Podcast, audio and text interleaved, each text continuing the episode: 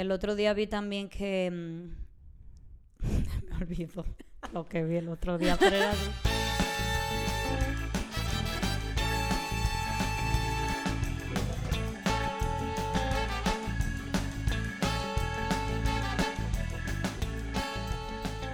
Esto es Un Ratito Entre Mamás, un podcast de tres amigas donde nos juntamos a relajarnos y conversar sobre los retos y aventuras que nos trae la maternidad. Yo soy Patricia, mamá de Catalina, de seis años y me... Bueno, no, miren, ya Catalina en dos meses cumple siete años. Ya se, aca- se acabó el y medio. Y Sebastián, que tiene cuatro años. Yo soy Estefania, mamá de Logan Kay, que tiene tres años. Y yo soy Grisel, mamá de Lucas y Penélope de 6 años. Para mí, que yo soy la que lo tiene más fácil, que solamente puede, tiene que decir solo un solo. Exacto. No, mire, y esa introducción creo que tenemos que cortarle un pedacito, porque yo siempre me quedo... Tengo que coger aire para respira. poder continuar. Para llegar a lo último. Dios, ¿cómo están esas madres que ya eh, tienen niños yendo a, a escuela, los ajetreos de la mañana? Yo creo que eso es una de las cosas que, se- que es más difícil de volver a clases. El ajetreo de la mañana, o sea, hoy llegamos un minuto temprano, o sea, un minuto antes de que tocara el timbre. Ajá. Y yo ahogándome. No, yo, yo venía esta mañana también manejando y pensando es que no, es que, es que no puede ser que, que esto sea más chulo que estar en verano, porque mira, como la escuela, yo para yo llegar al colegio pasamos por una escuela también, que ya Ah, ta- que sí, sí, están sí. justo entrando. Sí. Yo estoy a cinco minutos del colegio, pero me tomó 15 minutos llegar. Oh, Ah, por, por el el tapón. tráfico. Eh, el autobús que viene y se para, entonces tú te Sí, tienes tiene que que parar. parar, El señor que viene y pone el sign de stop y tú te tienes que parar para que los niños crucen. Muchos carros desmontando niños y yo, ay, ay, Dios mío. Y suerte que yo salí con súper tiempo, o sea, yo salí Ajá. contando eso porque yo sabía que la escuela empezaba. Pero como quiera, eso me da una ansiedad. Sí. Y siempre casi como que una corredera. mira que el primer día de clases fueron los niños que me despertaron a mí. Porque, ¿En serio? Sí, y ellos estaban como más temprano que nunca. Felices. "Sí, vamos a la escuela, despiértate. Y yo, "Ah, buenos Ah, días, bueno. bienvenida A la realidad. a la La realidad. Pero ¿cómo te sentiste cuando los depositaste y te No, mira. regresaste a la casa? Yo lloré el primer día de clases. Ay, Ah. Yo lloré el primer. Sí, eh, yo no lloré, pero yo te Yo entiendo, sí. porque yo he estado muy emocional. Y como también. dejarlos, porque ya cuando ellos están en kinder, tú lo dejas en un espacio, en la escuela que ellos están, tú lo dejas en un espacio más privado. Ujú. En kinder, ellos tienen su área de juego separada, su entrada separada, pero ya ellos pertenecen a la Al parte, grupete. al grupete, tú sabes. grupete de lo grande. de, ¿sabes? De, u- de primero a no sé qué curso es, quinto a sexto, no me acuerdo. Entonces ya ellos están junto con todos esos niños. Entonces me dio como una ansiedad tan Ajá, grande. ajá. Como que sí, Porque de verdad. Más que todo, tú sabes, me dio mucha ansiedad. Pero cuando ellos regresaron, Penny lo primero que me dijo, mamá, la escuela me encanta. Ajá. Ay, qué bello. y Lucas dijo, y mi profesora es súper graciosa. Me encanta mi profesora, ella es súper graciosa, ella hace muchas bromas. Entonces, como que chula. de ahí eso como que me calmó. Pero Steffi, Ajá, cuéntanos, tú eres que cuéntanos. tienes que contar que, que ya Logan entró a preescolar. A preescolar. Dios mío, no, Exacto. ya Logan no es un bebé. No, ya no, Logan no. es parte del grupo de que para la escuela. Exacto. Sí, y él estaba, tri- o sea, el primer día él, él estaba como triste y, y como que me agarraba la pierna, como que no, y yo, Como, "No y yo suéltame, pero él estaba así como triste y al final él lloró como... Cuando en te fuiste. no, cuando... Él no se quedó llorando, pero al final de la clase... Ah, como ya cuando sentía que te, te Ajá, como que- necesitaba. ya. exacto. Él lloró, pero como 15 minutos después yo fui y lo recogí. Pero ya, señora, el segundo día... Bye, el bye, segundo mamá. día él dije, bye mamá. Y yo como, y yo como que bye mamá. Mira, esa es la mejor señal, yo pienso. De que Sí, todo está todo bien, está claro, de que él se siente Sí. seguro ahí, Ajá, que la de pasa le bien. gustó. Sí, y, Y- yo, pero, pero ese primer día yo me, me sentí muy rara y yo, yo, Sí. yo orando al Señor y yo, ay Señor, por favor, cuida a mi bebecito. Que si él tiene una queja, dale las palabras para que me la diga. Sí. Y te digo que, que me gusta la opción, yo digo, yo no sé si en República Dominicana está esa opción, porque yo nunca tuve niños allá, pero me gusta que aquí eh, tenemos la opción de, mm, de que los niños pueden empezar yendo solo dos días o tres Exacto. días, porque siento que es eh, perfecto para ir Una haciendo esa transición transición, como al sí. pasito. Sí. Y Logan está yendo solo dos días. Sí, ¿verdad? solo Sí, dos y días. Es- Solamente dos horas, ¿verdad? Sí, como dos horas y, y me- dos horas y 45, pero si fuera por mí fuera todos los días, pero ¿verdad? dos días, vamos a empezar Es suave. suficiente por ahora. sí, Exacto. vamos Y a tú, ayudar. Patricia, bueno, que Patricia como que tiene la oportunidad de ver a los niños en la Sí, en está- el entramos colegio. todos al colegio otra vez y ha sido muy chulo. El inicio del año escolar es como muy chulo. Es, es, es difícil como empezar a crear la rutina Mm, y tanto para mamá como para la profesora. O sea, yo, yo como mamá y como profesora, como otra. Sí, yo siento que cuando uno está en el año escolar, las rutinas tienen que ser todavía más estrictas. Porque no te, tú no puedes dejar como mm, chance de que te, se te haga tarde No. para nada. Entonces, como que en el verano, si no se durmieron a la hora, bueno, ni modo, mañana que se levantan a la hora que quieran. Pero ahora hay que mantener las rutinas Claro, con todo. porque si no, no la paga al, al otro día. Exactamente. Y también yo estaba súper emocional porque Catalina entró a primero, igual que los medios, y yo siento que eso es una edad como súper importante, porque yo Sí. recuerdo, esos son como los primeros recuerdos que yo tengo cuando entré a primero, recuerdo mi profesora. Pero ya se va, todo el día, Sí, ¿verdad? entonces Sebastián está yendo ahora a preescolar de cuatro años. Que es de todo el día y todos los días. Sí, y todos los días. Y, pero él está Ah, feliz, le gusta muchísimo. También le encanta a su profesora, me dice lo mismo de su profesora, como, "Ah, I love my teacher. Entonces, sí, todo bien hasta ahora. Sí, Qué bueno. Muy emocionante realmente el inicio del año escolar. es emocionante. Sí. Y antes de pasar como al tema principal, les recordamos a cada uno de ustedes que nos sigan en nuestra Sí. página de Instagram y Facebook, Un Ratito Entre Mamás Podcast. Búsquenos, síganos, denle like y compartan todas nuestras fotos. Y también nos escuchan en Spotify, Apple Podcast y Anchor. Y suscríbanse porque eso es algo muy bueno para nuestro podcast. O darle a la campanita, que es la opción que les sale por Apple Podcast. Sí. Y también, señores, tenemos el Patreon. ¡Oh, aplauso! Entonces, ustedes se pueden suscribir y también pueden ver como los beneficios exclusivos de nuestro Patreon. Si ustedes van al link de nuestro bio en el perfil de Instagram, hay un link tree, ustedes le dan al único link que aparece, le va a salir como un menú de diferentes opciones y hay una que dice únete a nuestro Patreon. Entonces ustedes le dan clic y ahí les dan como los pasos siguientes. Así que ya saben. Entonces, Patricia, cuéntanos de qué vamos a hablar hoy. Bueno, pues eh, hace un tiempecito nosotras tuvimos un live donde estábamos respondiendo unas preguntas que pusimos Sí.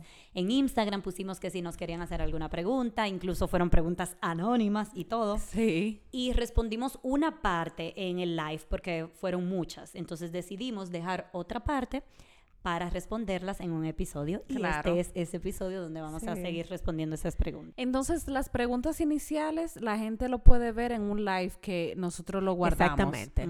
Parte de esas preguntas, parte de esas preguntas que nos enviaron pueden están ahí en el live. Que la pasamos muy bien en ese live, tenemos que repetirlo. Claro. Como que ahí se conectó nuestra gente de verdad, las que nos siguen, y fue muy chulo compartir Sí. con ellas. Ok, entonces, ¿cuál es la primera pregunta? Tan, tan, tan, tan. Vamos a ver. La primera pregunta, oigan, escuchen qué interesante. ¿Cómo expresarle a mi esposo que siento que no me ayuda lo suficiente con el cuidado de mi hijo y en mantenimiento del hogar sin ofenderlo? Qué linda ella, como ella dice, sí, ella que- está como preocupada Ajá, sí. Sí. sin ofenderlo, gracias. Dale una patada. que se pare de esa cama y que te ayude. Pero tú sabes que Ella yo- dijo sin ofender. Ah, ok, ok. Pero yo, di- yo diría que yo no, yo no estoy totalmente, no sé totalmente, digamos, la respuesta, pero nunca se logra nada criticando a la otra persona. Exactamente. Di que tú te fajas ahí a ver televisión y tú no me ayudas. Tú sabes, Sí. como que yo nunca he visto que nada, que eso cambie para nada. No, como una cantaleta. A la gente no le gusta ni, ni escuchar eh, cosas negativas ni cantaleta. Pero obviamente si tú, te, si tú sientes que necesitas más apoyo en ciertas cosas, es simplemente como hablarlo y, hablarlo, como dice Estefania, sin criticar y sin reclamar, sino como sentándote y diciéndolo así como con dulzura, con esa dulzura que yo sé que tú tienes, porque si tú estás diciendo cómo lo hago sin ofenderlo, con esa misma dulzura tú te sientas y le dices, mira, hay algo que yo quiero hablar contigo, a mí me siento como que me encantaría Como tener- que voy, voy forzada, siento que voy forzada. Me encantaría tener más ayuda tuya de tal y tal forma. Y decir cosas como específicas. Específica, sí. No, yo pienso que es la mejor, lo mejor que yo podría también decirle es comunicación. De una manera amable y a- como agradable. Convertir la conversación en algo positivo. Exactamente. Como que en vez, de, en vez de que sea como criticando o quejándote porque él no te ayuda o preguntándole, solamente trata de darle sugerencias quizás de cómo él te puede ayudar, qué es lo que tú necesitas. Exacto. Exacto, que- no, que decir, no decir, porque ella dice, ¿cómo le expreso que no me ayuda? O sea, no, tú no le tienes que decir, tú no me estás ayudando, es simplemente Sí. decirle, necesito que me ayudes en tal y tal cosa. O sea, ni siquiera hay que hacer la aclaración de que, mira, tú no me estás ayudando, vamos a ver. Exacto. Pero también ella le puede decir cómo ella se siente, por ejemplo, y que, y que espere el momento correcto, porque Sí, tú muy sabes importante. que tal vez, no sé, como que le prepara una cenita que, que, que esté buena, pienso yo, no sé, que lo invito a un helado, no sé, como que la, el momento para decirlo es muy importante. Sí. Y Sí. también ella puede decir como, mira, tú sabes, como que me estoy sintiendo cansada todos los días porque, por ejemplo, trabajo, estoy con los niños y en el y en la casa hay mucho que hacer. Por ejemplo, para mí lo más difícil es que la, es la- es sacar la basura, por ejemplo. Y esas son cosas que yo pienso que tal vez tú me puedes ayudar. Exactamente. ¿Qué tú crees de eso? O cómo... Pero también ella habla muy específico en cuanto al cuidado de mi hijo. Y tú sabes como que si es quizás un papá que tiene esa mentalidad quizás más tradicional de que eso le toca a, la- a mamá, Ajá. Sí. quizás ahí ya sería una conversación un poquito más difícil, yo diría, porque Es eso viene con tu Con esposo, tú entiendes, con la personalidad. Que me gusta mucho eso que tú dices, eh, Grisel, porque yo creo que también muchas veces detrás de eso, porque tú dijiste quizá un papá tradicional, pero detrás de ese papá tradicional muchas veces también hay una mamá tradicional, una Ah, mamá que entiende que, para mí que también es de que, que ella es la que tiene que encargarse de todo y es la que coge adelante y lo que lo, la hace Claro. todo porque ella en su mente y en su corazón entiende que es ella la que tiene que hacerlo todo entonces quizá también ella tendría que revisar eso Claro. cómo ella está manejándose con las cosas de la casa Sí. y del niño si ella no está dándole también como parte al, Claro. al eh, esposo o participación. de que él Ujú, de que- participación, como, mira, oportunidad. ahora me voy a tener que dormir el niño, me voy a tener que subir a bañar el niño. Ve haciendo tal cosa en la cocina o al revés. Mira, tengo que poner esta yuca a sancochar. Ve, sube, ve dándole un bañito al niño en lo que yo termino la yuca, como que. Claro, esa, esa dirección. Exactamente. Y, y también, por ejemplo, hasta que el niño vaya al dentista o al doctor, como asignarle como cosas así, Exacto. como mira, llevarlo al fútbol o a esto, como que así como tú dices, como que hay que ver qué ella está haciendo para no quitarle esa participación al papá. Exactamente. Sí. Ujú. Ok. Ok, siguiente pregunta. Esperemos que te hayamos contestado. Sí. Sí. Mándanos un mensaje Sí, mándanos un diciéndonos mensaje. recibí el mensaje. Ok, la siguiente dice, ¿qué consejos tienen para los meses 6 a 9 en relación a la comida complementaria? Wow. Sí. A ustedes que tienen un niño más pequeño. Bueno, que no se vuelva loca. Exactamente. Porque ahí, muy mira, bien. hay muchísimo, señores, eso de que de cómo comenzar con la comida complementaria, hay muchísimos enfoques. Está este del BLW, está este que como mixto, que como comida Ajá. majada con trozo. No, hágalo como usted quiera y como su estilo de vida se lo permita, porque cada enfoque tiene sus pros y su contra y no son perfectos. Y nada, o sea, leer, porque hay muchos recursos online, y coger y dejar y ver qué te funciona a ti.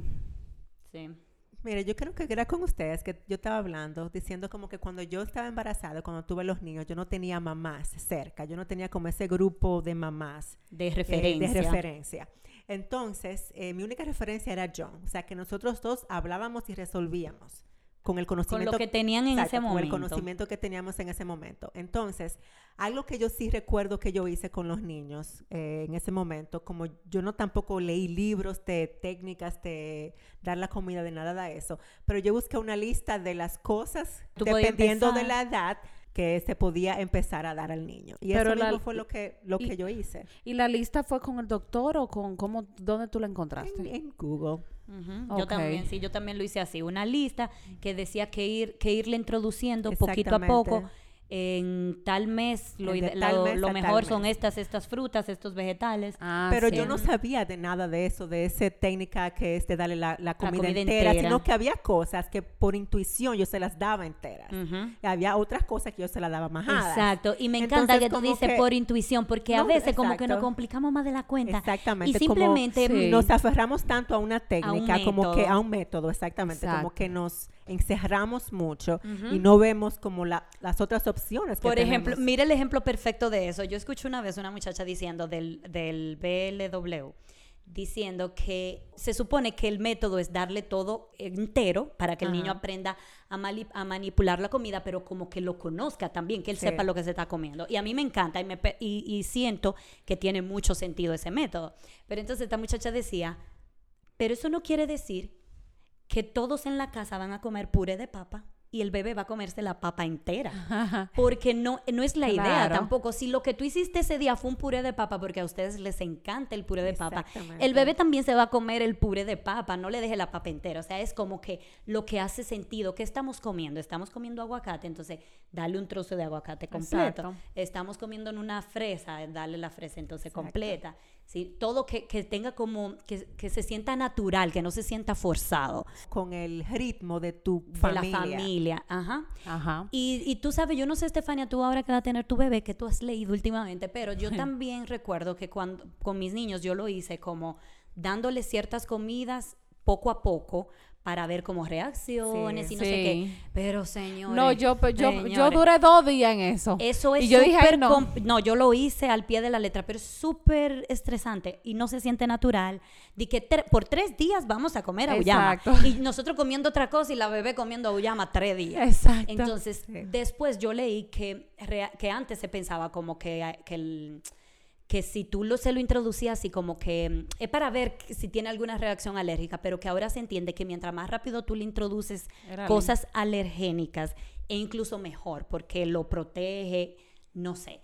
El punto es que, que tú, que tú sabes de eso. No, yo, yo lo intenté, es así. De hecho, yo seguía una lista de que las 100 primeras comidas. Y era como una misma comida Ah. Y cada así dos días. la- y yo ponía una así, flecha, yo no, pero le. No, exacto. Esto para mí es una locura. Yo dije, si le va a dar una alergia, no, no importa. O sea, No que no importa, sino pero, que- pero yo me la busco averiguando qué fue lo que le dio la alergia. ¿Entiendes? Entonces, no haciendo... Y al principio con Logan yo empecé haciéndole puré. Todo yo se la licuaba. Yo también duré como una semana en eso. Y yo dije, tú sabes que esto no puede ser posible. Yo soy una esclava. Claro, que eso es, Sí, la- la- lo bueno del BLW, que tú no tienes que complicarte, sino que de lo mismo que tú hiciste, tú le das al bebé. No tienes que ponerte a hacer una comida separada. Exacto. Eso, esa sería mi conclusión de esta respuesta es no hagas comida, ajá, no hagas comidas separadas para el bebé, no te compliques más de la cuenta, sino que de lo mismo que la, com- la familia está comiendo, irlo, irle introduciendo al bebé Cositas, y claro. sentarlo con ustedes para que aprenda Sí. a comer con, en la familia, porque yo siento que eso es parte importante de que los niños coman de todo, como que estén sentados ahí con uno, viéndote Mirándote, comer, ajá, porque yo, como todo, lo aprenden viendo a uno. sí.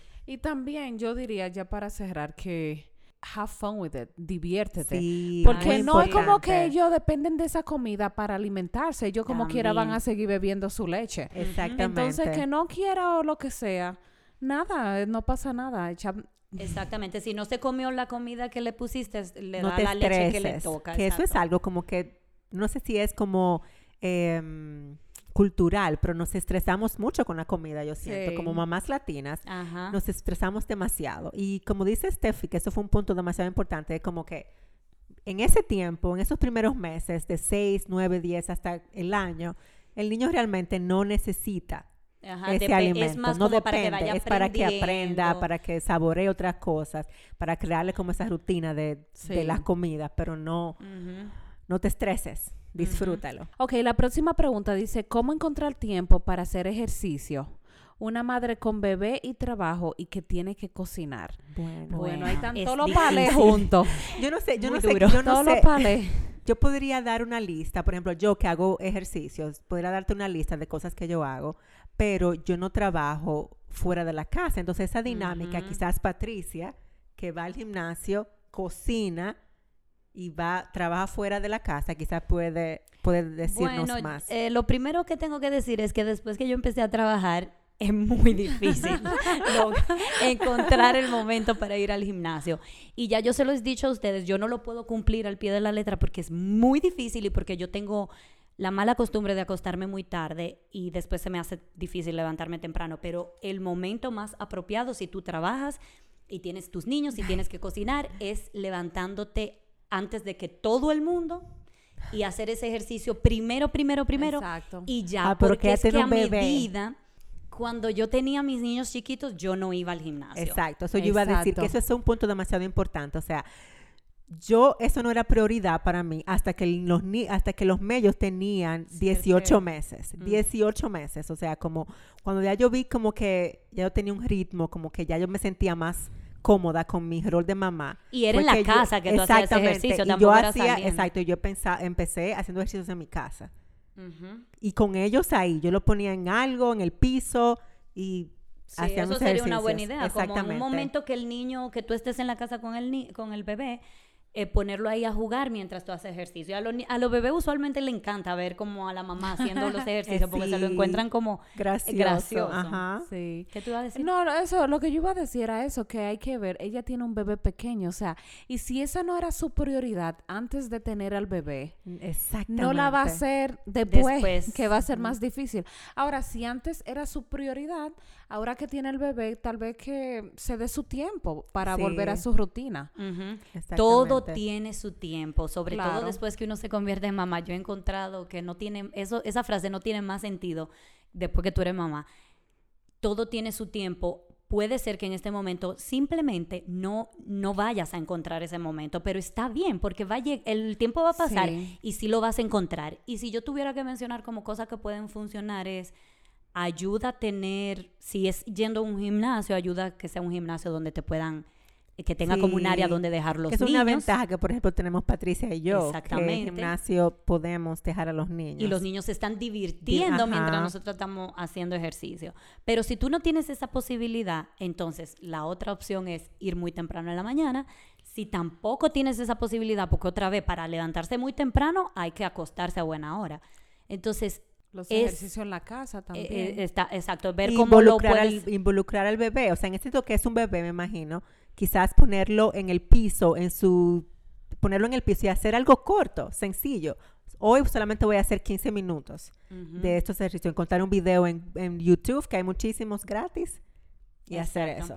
Y, y tú ves que Estefania dice, si no fue su prioridad, esa es otra cosa, también Sí. ponte a pensar qué tan importante es para ti y si realmente es una prioridad, porque si no lo es, va a ser imposible encontrar ese tiempo. Sí. Van a aparecer todas las excusas, que no, que no son excusas realmente, sino miles de compromisos, porque muchas Sí. veces para, tú, para yo poder hacer ejercicio, muchas veces lo que yo tengo que hacer es simplemente dejar de hacer algo que se suponía que yo tenía que hacer y lo dejo de hacer y me voy al gimnasio. Entonces tiene que ser como una prioridad, porque hay otros días que yo digo, te digo que no, yo no quiero ir para el gimnasio, yo me voy a quedar aquí cocinando. Eso es lo que yo quiero hacer hoy. Entonces tiene que ser como que tú realmente quieras. Si tú no Sí. quieres, si no es una prioridad, va a ser dificilísimo. Exactamente. También si el problema es tal vez como rebajar o tú sabes que a veces uno después de un bebé uno queda con una libra de más. Si lo que ella quiere tal vez es rebajar, pero no tiene el tiempo del gimnasio, por ejemplo, ella puede, no sé cómo tratar de ajustar las comidas y comer Muy más saludable Exactamente. para Muy que pierda peso así, no tiene necesariamente Sí. que ir al gimnasio. Hasta que encuentre este momento exacto de hacer Exactamente ejercicio. así. Muy buen punto. Sí. La siguiente dice, ¿cuál fue el cambio más grande de la, de la maternidad que no esperaban? Ay, ella Vuelve el perro arrepentido. Ella está viendo una caja de Pandora. Exacto. ella no sabe lo que está preguntando. Ella no sabe de dónde venimos. Ella no ha escuchado ese primer y segundo y tercer episodio de un ratito entre mamás. Ay, Dios mío. Lo más difícil que yo, lo más difícil es que yo no sabía que iba a ser tan difícil. Ujú. Ya que la maternidad, Así de simple. así de simple, que esto iba a ser difícil. Vamos a mantenerlo breve para no durar aquí dos horas hablando. de- Exacto. El cambio más grande, bueno, así todo, físico, emocional de la mente, que quedamos media loca. pues. Dios mío, quedamos grave, grave. Pues yo diría, si, tengo- si yo tuviera que decir algo específico, y yo he hablado de eso, yo creo, en, en otros episodios, Sí. Es el cambio más grande sería de verdad ese cómo mi cuerpo cambió físicamente. Eso Y aceptar ese cambio ha sido todavía, que los niños tienen seis años, ha sido difícil aceptar ese cambio. Sí. Y aunque lo veamos como algo superficial, es, algo que cambio todo el no- mundo le pasa. Exacto, y yo no esperaba, o sea, yo esperaba que mi cuerpo sí iba a cambiar, pero en cierta forma yo iba, con los hábitos que yo tenía antes, que sigo ahora, iba, ese cuerpo iba a volver a lo que yo era antes, pero no, y hay muchas cosas que no van a volver. Que no Entonces, vuelven a, a verse igual entonces, nunca para jamás. mí ese, ese cambio, aparte de todo, de tener mellizos y todo eso fue difícil, pero ese fue, si yo tuviera que mencionar uno en específico, el primero que me llega a la mente, yo pienso que sería esa. Em, ¿Cómo describir ese cambio tan grande? en una sola, en una Ah, sola frase. Y si tuviera que decir otra, yo diría que el tener que dejar de pensar en mí Mm. para sacrificar Para yo, o sea, yo como persona emocional, físicamente, a otra persona que depende de mí Claro. totalmente. Es verdad, como uno se despoja de uno, Exacto, señores. es como que como ya tú no... tú no- quedas- exacto, Y como la que tú gente no dice que no, ti. que uno no puede, pu- pu- que tú eres el- siempre la más importante. Y sí, es cierto, si tú no estás bien, el bebé no está bien, todo eso. Pero realmente, señores, cuando esos bebés tan chiquititos, uno no piensa en que uno es la prioridad. La prioridad es, porque eso es incluso es la naturaleza que te llama, Sí, que claro. tú pongas ese bebé de primero. Claro. Entonces, esa, como esa necesidad tan fuerte de poner ese bebé de primero, a veces no se siente tan bien. Se siente como incómodo, como que, Incómodo, "Cónchale, totalmente. me hace falta lo que yo era antes. Sí, Entonces, exacto. para mí también el cambio más grande ha sido eso, el tiempo, cómo mi tiempo se transformó todo a, a ser solamente Mamá. para los, exacto, prácticamente todo el tiempo a ser mamá. Sí. Y, y, y eso que el cambio, ¿por qué que dice el cambio más grande? No que El- fue lo más difícil. Exacto, sí, pero no Bueno, el cambio, el cambio de, de que ya tú no... Exacto, tú lo dijiste. Sí, y, y que fue y que fue dif- y que fue muy difícil, que yo no yo al igual que Estefania, yo no esperaba que iba a ser eh, tan difícil. Yo no esperaba que tú podías en la maternidad encontrar cosas que iban a ser incómodas. Yo como que yo no sé por Todo qué yo se veía pensaba bonito. yo pensaba que era todo iba a ser bonito y bien. Sí, Y- no, claro. que todo iba a fluir. Yo siento que ese es el concepto que uno tiene cuando uno, cuando uno, como, antes de uno convertirse en mamá, como que Sí. todo va a fluir de manera natural, todo va a estar bien, pero Sí. no, realmente no. Podemos decir muchas cosas de esa pregunta. De que, ¿Cuál fue el cambio más grande? Que no hay un cambio más grande en la vida. Exacto, que tú nunca habías pasado por un cambio tan drástico como Sí, ser mamá. Exacto. Ni siquiera, mira, cuando yo me mudé para acá, eso fue un, ca- para mí eso fue un cambio grande y me dio durísimo. Pero no, eso le quedó chiquitico a cuando yo me convertí en mamá. Sí. Sí. Ok. ¿Cuál es la próxima? Otra pregunta aquí dice, ventajas de estar en un proyecto de tres personas, desventajas. Mm, Quieren chisme aquí. Yo diría como dirías? que eh, es general esa pregunta, ¿no? Como sí, en un proyecto de, Exacto, un proyecto. de lo que sea. Yo diría que una de las ventajas es que realmente, o sea, nosotras tres, por ejemplo, tenemos nuestras responsabilidades establecidas y Sí. divididas y realmente es mucho más cómodo Llevadero. Claro. hacerlo así. Pero también yo pienso que de las desventajas que hay es que, y esto es algo que yo no se lo he dicho realmente a ustedes, pero eh, yo, yo creo como que también eh, cuando una está como activa, las otras se activan, pero también cuando hay una como que Ah, está sí. media apagada y como que como que quitada porque no sé nosotras las tres hemos pasado por diferentes procesos Claro. y una ha estado más activa que la otra, pero cuando una está como no tan activa, Las Eso otras le- le siguen. eso, siguen ajá, como paz. que se siente. Las tres nos, nos desactivamos. Ajá, apagamos. Exacto, y yo pienso como que por lo menos yo, yo lo he percibido así. ¿Qué? Claro, que la energía, es como que se crea una energía común. Sí, Entonces claro. esa energía se va arrastrando entre una y la otra, por Sí. supuesto. Yo diría que una ventaja es, aparte de lo que tú dijiste, de que se, se de- distribuyen las responsabilidades, se traen más puntos de vistas y quizá en lo que yo no soy buena, Grisel es buena o Estefania. Entonces hay, hay por supuesto, más, eh, más recursos, más habilidades Exacto. involucradas, porque cada una trae lo suyo. Y desventajas, yo diría que es ponerse de acuerdo en cosas, porque Obviamente cada una tiene su personalidad, cada quien quiere eh, las cosas, gu- le gustaría eh, hacer las cosas de cierta manera y no siempre la otra va a estar de acuerdo. Quizá Sí. tú tienes que convencer a la otra de tu idea. Exacto. Entonces eso no siempre es lo más cómodo, pero Y se pierde más tiempo también así, porque por ejemplo, nosotros dije, ¿qué tú crees de esto? Y de esta foto, que nosotros también pudiéramos en esta nueva etapa tal vez trabajar un poquito más como en eso, como ya tú decides y menos tú eres la responsable. Sí, sí, sí, sí, sí. managing. Entonces es así, y como ustedes ven, señores, es constante comunicación. De la manera que nosotras nos manejamos hace seis meses, no es la misma que ahora o hace un año. Claro. Entonces la comunicación es demasiado importante. Bueno, Sí. yo diría entonces que una ventaja, aparte de la que ustedes dos dijeron, se crea una pequeña comunidad donde sabemos que podemos como contar lo- la una con la otra. Como esa pequeña Sí. comunidad que no sé, que no puede pasar si lo estás haciendo sola. claro. Exactamente, como que es más como difícil. Sí. Pero la desventaja que yo le vería sería como que esa es esa adaptación de que no todo va a ser como tú, lo, tú te lo imaginas. Porque Claro. cuando tú tienes un proyecto tuyo, tú le das la cara que tú quieres a ese proyecto. Pero cuando hay Y más salga personas... bien, salga mal, no importa, eso fue es- lo que tú quisiste intentar. Exactamente, pero cuando hay más personas, más opiniones, eh, diferentes personalidades y diferentes visiones en cosas, entonces quizás eso hace como que encontrar ese punto medio de como de la visión del proyecto completo es más difícil, como, Sí. ok, ponernos de acuerdo en lo, en lo que va a reflejar lo que queremos del proyecto, Exacto. como pero que refleje un poco de cada una, pero que no se vaya para un lado solamente de una, o sí. como, no sé, como Sí, ese balance, como Sí, ese como equilibrio. ustedes pueden ver, es muy difícil.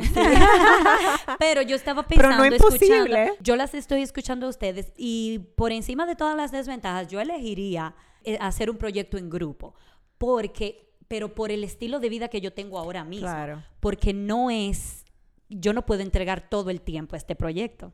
Entonces, realmente, si fuera yo sola, por ejemplo, Hubiera dejado esto. no, ya hace tiempo que hubiese colgado este compromiso porque es mucho. Pero co- Sí. como somos tres, está distribuido, entonces podemos hacerlo. Es cierto.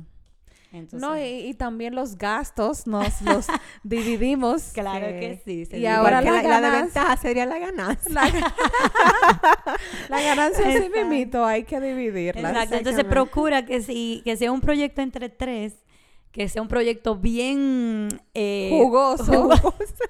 que produzca mucho para que las tres toquen a bien. Claro. Exacto. Y, y- y, señores, para que ustedes vean de la ventaja, las, la ventaja que fue hacer las preguntas anónimas. A nosotras nos llegó una pregunta anónima, Muy Ay. directa. muy directa. Señores, ¿ustedes pueden creer que alguien preguntó de que ¿por qué Grisel es tan odiosa? Ay, no, no, no, no, no, no, no, no, no. la gente se aprovecha, la gente Sí, se, se, ap- se aprovecha. aprovecharon, pero primeramente, porque tampoco queremos que se sienta como que no estamos abiertas a recibir. Claro. Me parece que está muy bien recibir opiniones de todos los tipos. Claro, Ah, claro. Pero yo creo que el que dijo eso no conoce a Gris. O sea, no la, no la ha tratado personalmente cercana. No, yo pienso lo mismo, que no me ha tratado personalmente. ¿Te ofendió la pregunta? No, tu no me verdad. ofendió, no, para nada, para nada. ¿Por qué? Primero, porque la gente, o sea, porque he escuchado muchos comentarios de gente que cree, sabes que en la República se usa que tú eres comparona o Ajá, odiosa y Ajá. realmente Que no te ríes mucho, exactamente que no y realmente y realmente como yo soy súper callada y reservada y especialmente cuando estoy como en grupos eh, como que yo no soy la que la que dice vamos a esto la que se está riendo la que se oye allá como haciendo un show yo no soy así. O sea, que se pudiera, tú dices que se pudiera interpretar, interpretar eso, de eso, otra como que quizás, ah, ella es odiosa, ella no habla, eh, que se, sabe, como en ese sentido, pero realmente no para, yo no considero, nadie nunca me, me ha dicho como que yo soy Eh, odiosa. no, al- esa- una persona que te haya tratado de cerca, ¿verdad que no? Exactamente, No, una- para no. nada. Jamás. Eh, invitamos a esa persona A que dé la cara. a- no, no, no, no. No, a que conozca a Grisel más de cerca y que Ah. disfrute de las ventajas y de la delicia que es compartir con Grisel, porque para nada de odiosa. Todo lo contrario, súper linda y súper quizás si dado esa impresión es quizás porque yo no, de verdad, de la del grupo de las tres, yo soy la que habla menos, la como la más reservada. Sí. Sí. Pero gracias por el piropo. Señores, pero dejamos las preguntas más controversiales. o, los, o las críticas constructivas. Eso se usa ya ese término. Sí. Dejamos las críticas para el final. Y la siguiente dice, Estefania, tú y yo somos la... La más popular, ¿eh? porque, ¿verdad? La gente dice que, que cuando tú tienes haters es porque ya tú eres popular. Hater- No, porque eso les iba a decir también. verdad. Cuando empezamos a leer esa pregunta de Grisel, yo dije, señores, eso está muy bien que estemos recibiendo cosas buenas y malas, porque eso quiere decir que estamos out there. Llamando a la la gente nos- eh, claro, la gente está viendo, hay gente, y, y eso está bien porque todo el mundo, o sea, cada quien tiene opinión y percibe las cosas de una manera manera, o de otra, Sí. y eso está perfecto. Claro. Eso, eso es bueno, la Pero la diversidad. que viene, la que viene dice, Estefania, a veces es muy escandalosa, hablando o riéndose. Ay, Ay, tú. Dios Eso yo mío. se lo digo a estas mujeres cada vez que yo escucho un episodio mío, como, no, no, no, pero de dice, verdad que no, yo no, me tengo que... uy, y esa risa mía. Sí, di que no, yo tengo que cambiar, tengo que aprender a modelar mi voz mejor.